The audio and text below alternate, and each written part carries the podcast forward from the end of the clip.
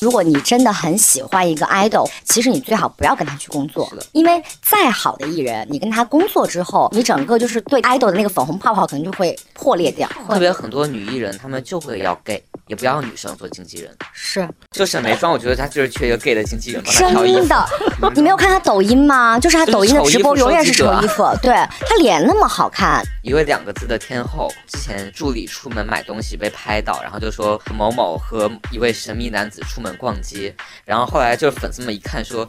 什么鬼啊！这是他的女助理，只是一个铁梯剃个寸头而已。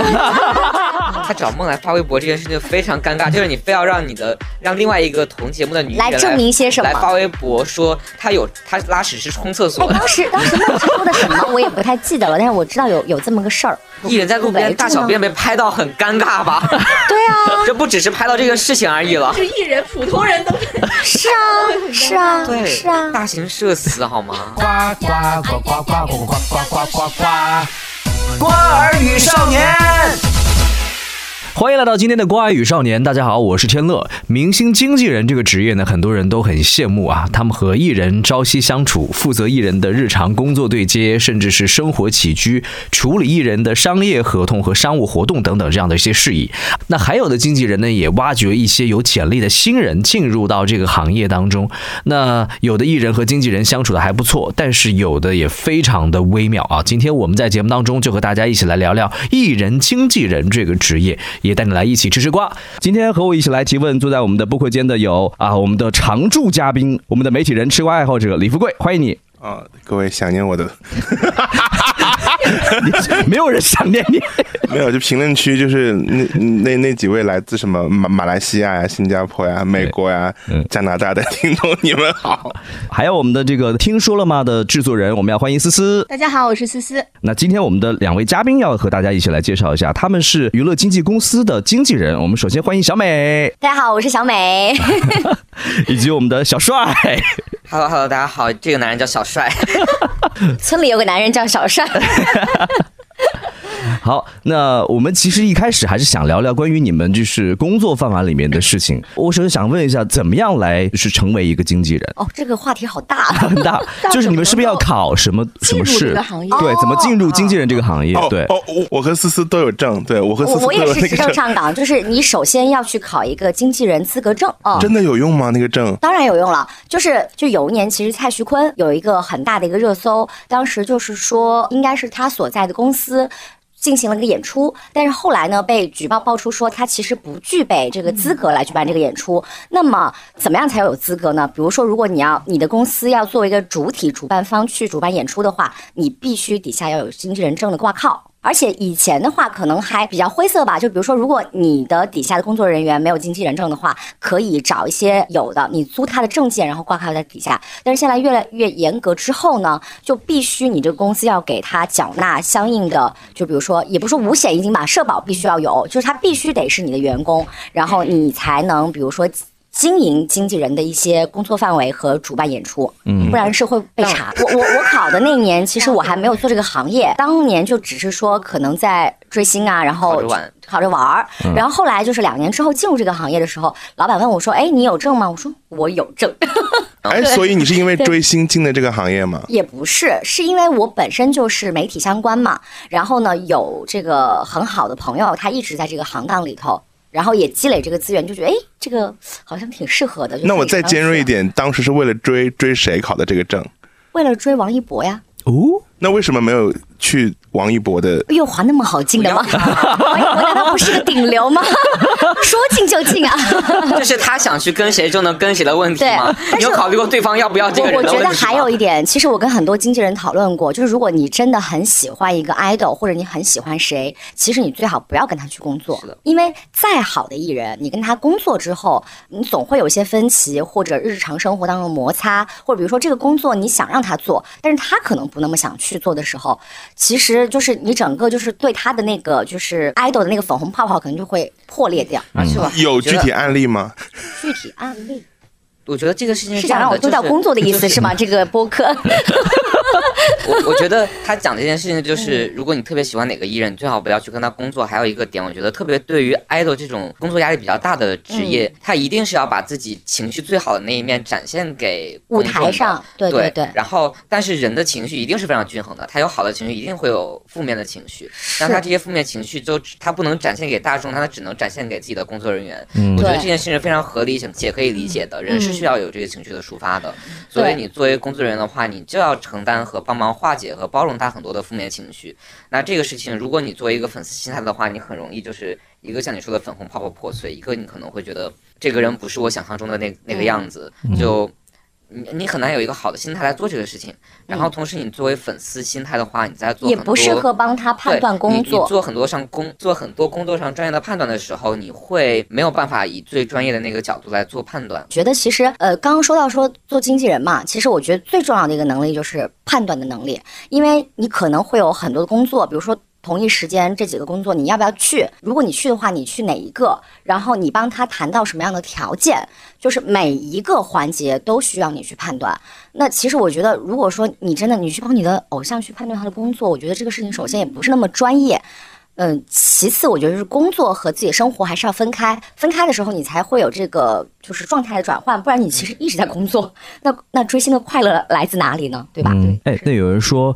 经纪人和艺人之间的关系其实还蛮微妙的，我想知道你们对“微妙”这个怎么去理解？我觉得这个也分，因为看那个艺人是谁，关系也有好多类型。嗯，就有些是公司的那种纯雇佣关系，就是公司分配经纪人给你；然后有的是可能真的是艺人跟这个经纪人认识很久了，对他很信任，所以邀请他来做自己的经纪人。就是各种形式，可能他们的关系也会不一样。而且现在其实，因为我们今天不是呃要聊很多小生小花嘛，嗯，其实现在在内地娱乐圈有一个非常普遍的现象，特别在年轻艺人的身上，就是他们可能不会挂靠在哪个大的经纪公司传统的，他们会有自己的工作室，那工作室里面很多都会由他们的家人来担当一个对家庭作坊，就是担当一个很重要的角色。其实我觉得在年轻一辈艺人当中挺常见的。那家庭作坊是个好事儿吗？我觉得要看他的家庭作坊怎么运作。如果说整个家庭作坊只有家里人，那肯定不行。但如果说你家里人是呃当一个决策，首先他家里人肯定不会害你，对吧？然后你底下，然后如果有找到一些比较专业的工作人员，且你家人的话语权不要大到说凌驾于专业人员之上，那我觉得其实是可以运作起来。主要看家庭作坊里面那个家人到底拎不拎得清白。这个对很难拿捏，对有一些拎不清的。就是你说肯定不会害他，这个是我信。但是我觉得这个群里家庭作坊里面，就是家长好心办坏事的例子也很多。比如说，有一个有一个 一个好朋友，之前等于就是他的前两份工作都算是在顶流的工作室。嗯。第二个就是非常家庭作坊的，就是他的妈妈是有非常大的话语权，而且控制欲很强，就会导致很多工作人员在底下觉得，哦，我不想再工作了，我会被 PUA，然后我工作很不开心。那么。底下的工作人员，他的流动性肯定就很大，然后没有办法那么稳固。而且那个朋友其实他本身也是很专业的一个，就是我觉得是从业人员，就宣传方面其实是很资深了。然后自己不想具体做什么了嘛，反正就很专业就是了，是很专业就是了。艺人是蔡，哦哦，对对，他们家就是很喜欢他妈妈的话语权很大。其实同样的现象也在张译他的公司里面有体现。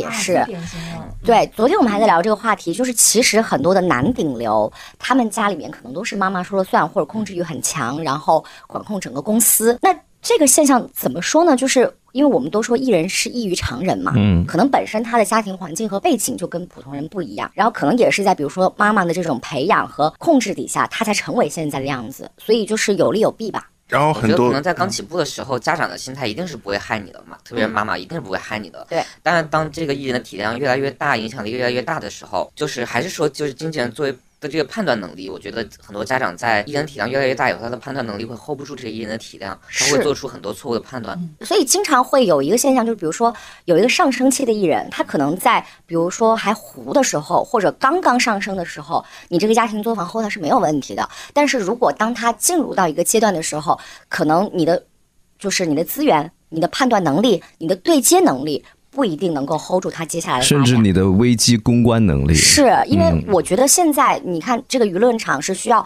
很专业的宣传和公关才能去面对一些负面的新闻的。比如说前两年的时候，当时就有一个呃，也算是他们家是家庭作坊。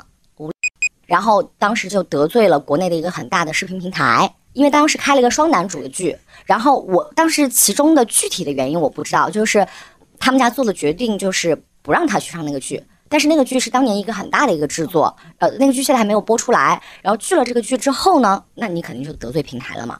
所以当时他其实有一部再播剧，也是与前顶流一起的，就鹿晗的那个剧啊。所以当时所有的，比如说焦点图、首页焦点图，所有宣传都是不带他的。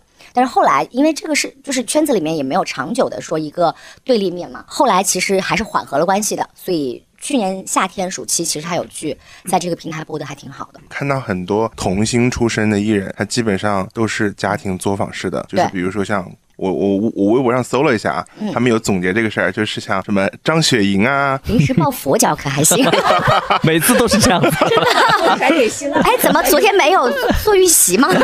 对，关晓彤啊、张子枫啊这种，还包括刚才说的吴磊，然后包括杨紫，最开始也是家庭作坊，然后后面才签的欢瑞，就都这种。本上都北京小孩是这样，因为他们本来就有圈里的资源嘛，然后又在北京。然后这个微博就说，家庭作坊式的经纪团队好处就是赚的钱除了交税，基本上都是自己人分，不像经纪公司有那么高的合约抽成。对啊他就不会有简而言之就是为了钱。对，但是坏处就是刚才大家说的但，这种你不觉得很可怕吗？就是你会觉得这个钱就像过年收的压岁钱一样，就是虽然都是进了家庭的账，但都是被父母收走了，能对落到到孩子手上呢？还有还有一个那会有一人，我为了落落到我手上，妈妈，我签个公司，钱就归我了。这就是有一个不可说的艺人，现在嗯两个字的，嗯就是挺疯的那个女艺人，他们家就是最典型的家庭作坊。当时她对所有工作都是自己亲自去对的，但是你你本来你又要去演出，你又要做你的演艺工作，你还要做对接工作，整个你的角色是混乱的嘛？那我就很好奇，就是经纪人在面对这种家长，可能就是艺人的家长对经纪人公司不信任，认为我如果让你们来接我家孩子的经纪工作的话，那你们又要抽点，又要赚钱，那这个钱我要自己赚，就会有这种被不信任感，就是伤到的 这种感觉吗？因为我们俩都是挺成熟的成年人艺人了，所以没有碰到这个情况我们。的艺人也是成年人了。对对，都是大人，都可以自己坐飞机了。所以经纪人会当艺人的保姆吗？打引号。我觉得其实就是我的理解里面，经纪人就是你要全方位包围在艺人身边的一个人我觉得是。这样的，因为经纪人很重要一个情呃工作是处理艺人的情绪。是。那在处理他情绪的时候，势必很多事情你是要照顾他的，这样才能照顾好他的情绪。就比如说，呃，是一个女艺人，那你你是经纪人，你你可能比如说有大经纪、执行经纪、助理，但是任何在现场的所有工作人员，如果他有需求的时候，你肯定要第一时间是要冲上去的。比如说女艺人经常要穿很高的高跟鞋，那如果她在走的时候，你肯定是要去搀扶她的。这个就是不是说你是一个什么样的角色，而是你时刻。都要专注在她的身上，然后让她能够在比较舒服和有安全感的情况下去完成他的工作。要处理艺人的什么情绪啊？很多啊，嗯，多很多。就是，而且其实特别艺人，不管是拍戏、上通告、上节目什么的，其实你要艺人把他的那个不能说情绪，他的专注度关注在他自己要表达的内容上面去。所以，如果他要做很多很杂碎的事情，其实一定会让他分心。这样的话，其实对他的内容阐述是不利的。所以，经纪人有一个工作，也是要帮他把其他所有事情处理，让他可以专心在自己要做的事情上。嗯，然后关于情绪的话，就呃我打个比方，如果说他上综艺，对不对？那综艺有时候录制会有很多很多的人，就是我觉得人都会有比较的心态吧。就是比如说，如果是很多人的情况下，他可能会觉得，哎，那你看那个人的经纪人，他把他所有的事情都处理得很好。就是这这一点，我觉得我们团队当时在一个很大的综艺里头的时候，就是后来有很多的其他的共同参加艺人都过来说，他说，哦，他说你们把。谁谁谁保护的很好，然后包括在那个综艺可能结束的时候，那我们的艺人真的在感谢里面也会说说感谢我的团队什么的，就这个时候你就会觉得哦，你这个付出都是有价值的。经纪人在现场真的会给艺人穿袜子吗？我觉得要分情况。如果说，比如说他身上，我我打个比方，前段时间不是有个热搜嘛？如果他真的穿着古装的西服，他就是没有办法，就是弯下来，弯下来，嗯，或者说他身上裙子很短的情况下，他不可能自己弯下来。这个东西我觉得可能大家不是业内不太懂得，这不存在说谁伺候谁，而是那个情况下你要帮他完成这件事，他并不是觉得你低他一等，而是他确实不方便，这是你工作内容的一部分，不是说你签在合同里说哦我是经纪人，我要给艺人穿袜子，而是当时他可能就是不方便完成这件事儿。这不是助理的活吗？那但是，比如说助理，他不一定时时刻刻会围绕在身边，而且也不是每一个团队配置一定会有助理，对吧？对，嗯而且就是现场很多时候大家都是要抢时间嘛，都想早点收工，就是你不可能经纪人在旁边，然后艺人要穿袜子了，你还说啊，那个你等一下，我打电话喊助理来。对对，助理有可能去帮他拿别的东西，或者去做别的事儿了。这个时候就是眼观六路，耳观呃耳听八方，你就是帮他赶紧把这个时间抢出来。比如说在直播流程里面的时候，你要换装的时候，那怎么办？所有现场的人都在等你。那艺人在那个选择经纪人或者助理的时候，会对性别有要求吗？其实有些会，当然会对性取向有要求，当然，当然。为什么？会有的，会。特别很多女艺人，她们就会要 gay，也不要女生做经纪人，是。嗯。会觉得很麻烦，是不是？就是。因为她们作为很多女艺人，她们的心态就是，我之前跟某位女人聊过，就是嗯。她不喜，她不，首先她不喜欢女生做经纪人，因为觉得她自己是女生，她知道女生那些小心思很多，弯弯绕绕，很麻烦。对，然后他觉得男生做经纪人，你要个直男做经纪人又不合适，嗯，就是粉丝也会觉得这个东西不对，怪怪的自己也会觉得怪怪的。嗯就是 gay 做经纪人最合适就是。第一个没那么多弯弯绕绕，有什么都可以跟他讲，然后什么事情也不会说有什么不方便的，加上很多的 gay 特又会比较细心，嗯然后就觉得做经纪人很合适。嗯而，且还有一个特质就是品味特别好。对，就比如说我我在给你选衣服的时候，我不是所有的了，嗯但是大部分的选 gay 出一些 奇奇怪怪的丑衣服来西，真的。这个时候没有歧视直男啊，但是 就沈眉庄，我觉得他就是缺一个 gay 的经纪人帮他挑衣服。真的，刘亦菲的经纪人沈，眉庄，你没有看他抖音吗？就是他抖音的直播永远是丑衣服，对 他脸那么好看，刘亦菲也是啊，但是刘亦菲我觉得是任性了，嗯，嗯，啥丑衣服都往身上穿，还有那些包，这是可以说的吗？这两个人应该是微博上大家公认的嘛，嗯对啊，嗯，对啊，路人也知道吧？他们自己也没有在避讳这件事情，天天穿丑衣服。哦，那比如说女生的助理，女艺人的助理，那肯定就是要女生啊，不你不然怎么换衣服啊？对啊，得换衣服啊。还有一点就是，现在很多男 idol 的工作团队里面，因为我之前有跟那个平台的人聊过。他们都是要求尽量，比如说男 idol 就是男工作人员，嗯因为很多的粉丝啊，他容易脑补千万条，就是经纪人跟艺人谈恋爱是吗？都不只是经纪人，就是只要我哥哥身边就是三十 三十米以内出现了女性，我就把她作为敌对对象，我就要看看这个女性有没有跟我哥哥有一些什么就是不正常的举动。但其实对你哥哥没有兴趣，我只是跟他工作想起。来一个之前很好笑的事情，嗯就是一位两个字的天后，之前就是被助理出门买东西被拍到，然后就说呃。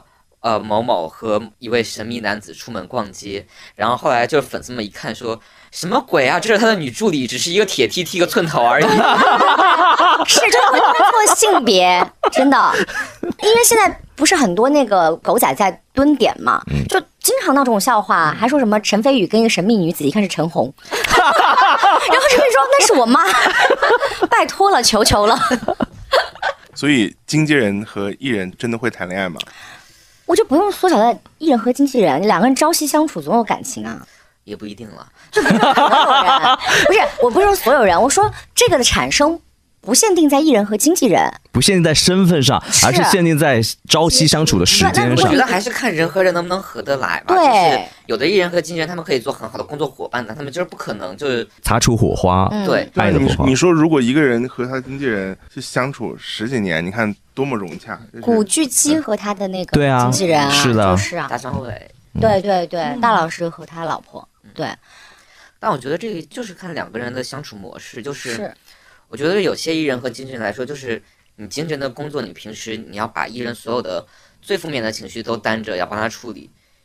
就是有些工作完之后你就很想回家然后艺人可能会觉得哇，只有你懂我，然后两个人可能就越来越亲密。有的就是你非常工作室的帮他把所有的负面情绪处理掉以后，你虽然能很好处理掉，但也会觉得操傻逼。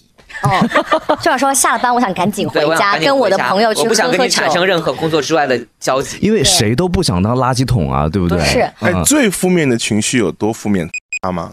那我们倒还没有我我们的艺人还挺乐观的，对，我们的艺人，但是艺人和经纪人，因为最近不是有一个三次顶流的，嗯，对，但是那个事情是确有其事的。呃，当时其实就是比如说那个男顶流艺人在拍一个剧，在拍那个剧的时候，因为很多外景条件非常的恶劣，然后他那个工作人员呢，就是能够保证他一旦喊咖的情况下都能喝到热水。在那种就是荒郊野岭和条件很恶劣的地方，你会觉得那那种温暖，你肯定会觉得哇哦，他对我真好。然后久而久之，不就一来二去就暧昧就在一起了吗？嗯，这个很正常。这个这个这个瓜好大，嗯营各路营销账号都没有垂死的瓜。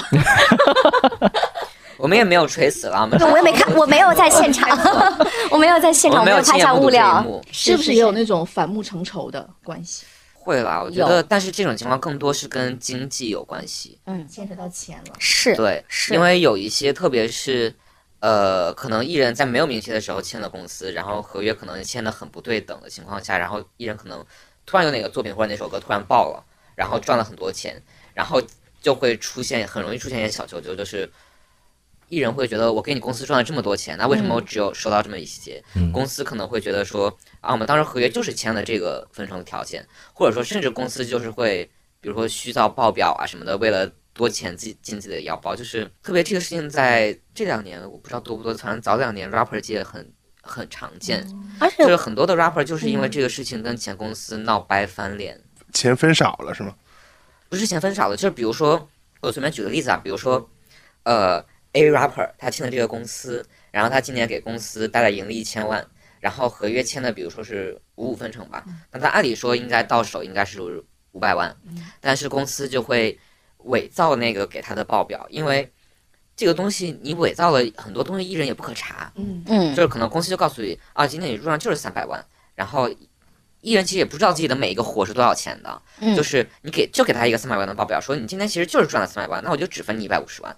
嗯，然后艺人有时候他那个公司就是也这做这种做法的时候，他也会试探艺人的底线，就是我少报多少你是能忍的，嗯，然后可能就是很多爆发是因为他少报的真的跌破艺人那个底线了，就是我今天一天都没有休息，每天都在跑，你告诉我只赚了这么少钱，这不可能。而且还有一些就是，我觉得这个行业内还有一些公司，它就不是那么专业。就比如说在前两年选秀的时候，特别有名的一家公司，某平台的艺呃人经纪公司是吧？不是不是是公司，对，就是当时所有的，比如说你你看这个选秀的人，你都会觉得哇是个大公司，对吧？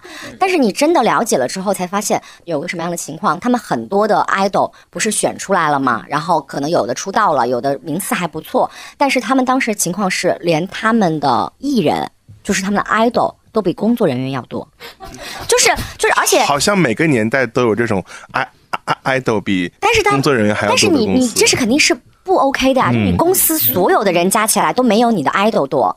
然后呢，当年其实因为那两年选秀很火热，然后呢，他们甚至能接到百万级的代言啊，就是那时候作为 idol 刚刚就是参加完选秀之后，但是年底他可能就拿了十万，idol 本人拿十万，对，这种很 idol 活很常见，很常 idol 是。上了节目的那种上了节目，上了节目我对。听过最离谱的就是后期你们给人人和公司打榜，就是对，他们算是第一个出来了非常顶流的女团了。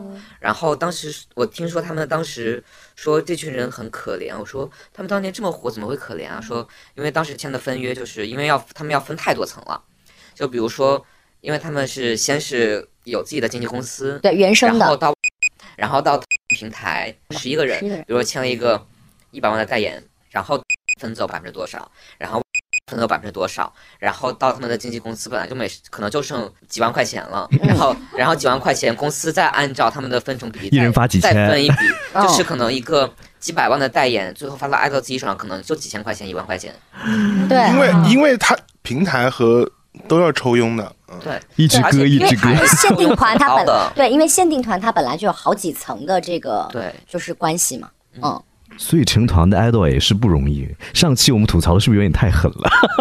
那那成团还是比不成团好。赚的还是比你多了。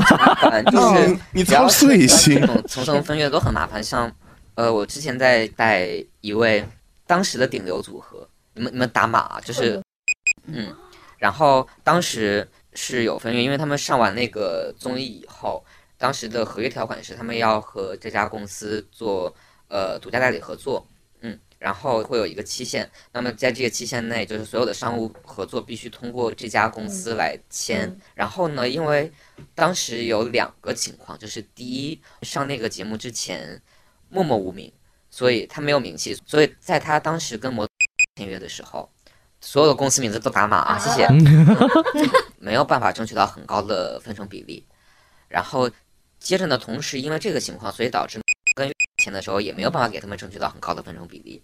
但是他们又爆火了嘛，就是他们的商务价值又比较高，就是比如说给他们接一个广告拍摄，呃，一百万，然后分到七十万，然后收到三十万，后然后到他们手上可能又是百分之十或者百分之二十，然后他们乐队还有那么多人，他们去拍一个 广告还要带乐队，要带调音师，要带要找妆发这些的，然后这些成本成本全部支出以后，可能真的就是一个一百万的广告，然后分到乐队的两个人两个顶流的人手上，可能就一一两万块钱撑死了。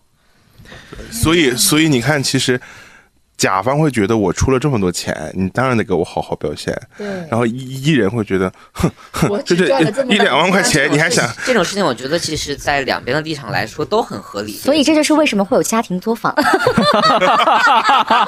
为想因为想分更多的钱。Call 对 back，因为对像刚刚那个情况，就是你作为平台来说，肯定会觉得，如果没有我们这个节目，你绝对不可能达到今天这个地步。就是你可能演一场出，我们部分约你可能连这个钱都赚不到，你可能没有演出，对你可对吧？能没有演出，嗯，然后你也没有这么多机会，是，然后但是从艺人的角度来说，就是，呃，嗯，可能我是金子，我就今天就是发光了，我发光了，我还不能带点钱回去啊？就是我就是天时地利人和，赶上这个时候，我就是该火，然嗯后我火了以后，我又只拿这么点钱，就心里不平衡，所以就是这种事情很容易导致双方的矛盾。那这个时候就需要经纪人来调和这个矛盾嘛？但是你经纪人，你你可能是这个公司的呀，那你对啊站在公司立场你要看啊。经纪人，也也看他们的合作模式是什么样。如果是那种公司分配型的，那经纪人肯定是站在公司立场是啊给我发工资啊。对啊，对啊，嗯，那我其实还好奇一个立场，就是现在很多艺人是有工作室的，但是工作室要挂在公司的下面。嗯，那这种情况之下，工作室的艺人的经纪人他会是持什么立场呢？我觉得这个就是非常职场有的，就是谁发工资。对，而且我觉得要看成立工作室的这个艺人，他的话语权到底有多大。对嗯，艺人的话语权是能变大的吗？慢慢。你可以的，越来越红，你的话语权就越来越。就有些人自己，做工作室的时候，那他就完全是自己说说了算啊。嗯，我觉得这个事情就是看，如果你跟这个艺人合不来，会发生的结果是什么。如果艺人的话语权够大，他可以直接把你开掉；是如果艺人的话语权没有那么大，就是公司给你把你换给别的艺人而已。而且很多的艺人，就是比如说他真的成为呃很红的艺人之后，他会把他工作室的人员进行更换的。换成自己人，就是换成他更信得过的，嗯或者是自己人，或者觉得他觉得会一心帮他来做事的，或者资源跟他现阶段更匹配的一些经纪人。就是他当老板了。对，那是不是可以这么理解？就是比如说，一个艺人有自己的工作室之后，公司对他的掌控力就开始在变小了。会啊，会啊，但是我觉得要看合同怎么签的吧。就是，而且比如说，呃，很多艺人他红了之后，如果说他的合约到期了，首先，比如说这个艺人在培养期的时候，有可能他是个 idol 出身啊，我打个比方，可能公司会跟他签十年，然后他红了之后，可能到某一年这个十年合约到期了，那么接下来我一定不会再签十年这样的合约了，我可能是一年一签或者两年一签，然后我的分成比例也会产生变化。然后我也要求有自己的工作室什么对之类的对对，然后我工作室就用我信得过的这些人，或者我觉得跟我合得来的人。一般这种时候都会要求说，所有的合作必须我同意我才会做。是以前可能就是公司点头，你就去出个活儿嘛，对吧？嗯，你就去完成这个通告嘛。公司式的公司式的艺人，特别像 idol 那种，就是你不是很大体量或者很大流量的签进来的那种，一般就是公司给你安排什么通告啊、工作，你就是不会跑通告就好了就会直接给你发单子，就是你这个月有这么多工作要做，不会不会去问你说哪些你想做，哪些不想做，哪些你愿意做的。就直接下达指令给你，对嗯安排你去做。你就去完成你今天的工作。真的就非常像职场，就是老板给你下任务，不会问你愿不愿意做这个工作。对那一般是不是就是团综或者是那种成团的 idol 这样的情况会多一些？其实不止，嗯，就是只要是我觉得只要是你这个艺人在公司的话语权没有那么重，都会有这种情况发生。我们之前还有聊到说，呃，吴宣仪的工作室发出来他那张照片，嗯，其实是很有损艺人形象的嘛。就为什么会有这样的情况发生？我昨天还有请教说，是不是就是他们的审美的问题？啊，后来说哦，可能是艺人没有自己没有审照片，看照片，宣传可能也没有太注意吧。对，可能就是因为经纪人或者宣传不是 gay 吧。哎，怎么呢？我我们女生是不行，就是有可能分人就是我我觉得是这样的，就是比如说一场大的活动，大家看到最后呈现来是那那些东西，嗯但其实一场活动可能在连续两到三天之内，就是整个团队都是为这个活动在奔忙嘛。就是从早到晚，有可能他在审物料这一环他就漏掉了，而且比如说吴宣仪，他是从属于月华这个公司，那他们其实有一些工作人员是共用的，啊，就比如说他可能有个宣传总监，底下有一些宣传配给谁。那如果说同时这些宣传，呃，他今天我们公司底下的艺人有很多工作的情况下，他不一定能够严格的那么仔细的去审核到每个物料。那也有可能，比如说，首首先艺人自己本身肯定是没有看的，那可能大经济也没有看，然后宣传也就是漏掉了，因为那天可能要发很多组物料，嗯视频的。然后还有图片的，图片可能比如说工资工作室也要发，然后艺人自己也要发，然后呃这个平台也要发，就是你可能要审核的东西太多了，群里面会有很多消息，你可能就漏掉了这个东西。然后有很也会有很多个群，对对 是是，就这些群里，甚至就是很可能一个工一个工作，然后它会有五六个群，这些群里面的人员百分之八十都是重合的，但就是有这么多个群，对，就是然后各个群有各个的职职能，甚甚至很难理解这件事情。甚至我我我经常，比如说我要发一个信息，我要看清楚说我是要发到哪个群里面，我赶紧对一下 这个群里的人是不是那几个人。是，因为我看过，就是比如说录一个综艺，有就是看过某一个那个 follow PD 的手手机，就是比如说有跟艺人团队、跟制片组的群、跟编剧组的群跟各种组的群。就，我们一线团大概也会啊，就是我们去录一个节目会有呃内容沟通群、嗯。执行沟通群，然后合约沟通群，然后妆发、服装的沟通群。对，制片。内部的一些沟通，妆发沟通群、造型沟通群，嗯，然后可能和艺人自己的沟，就是和一些核心人员和艺人自己的沟通群，然后差不多了吧？不能再多了，再不能再多了 受不了，受不了，真的但人差不多是一样的，就里面有重合的。呃重合度很高，很很高嗯很高。嗯反正你团队几个人肯定在里头啊。就一般。跟对方一般拉个群以后就说啊，那我们拉一下各自的工作人员花，然后这边艺人团把自己的进来一堆，然后那边花拉一堆自己的人进来，然后发现大部分都是那些人。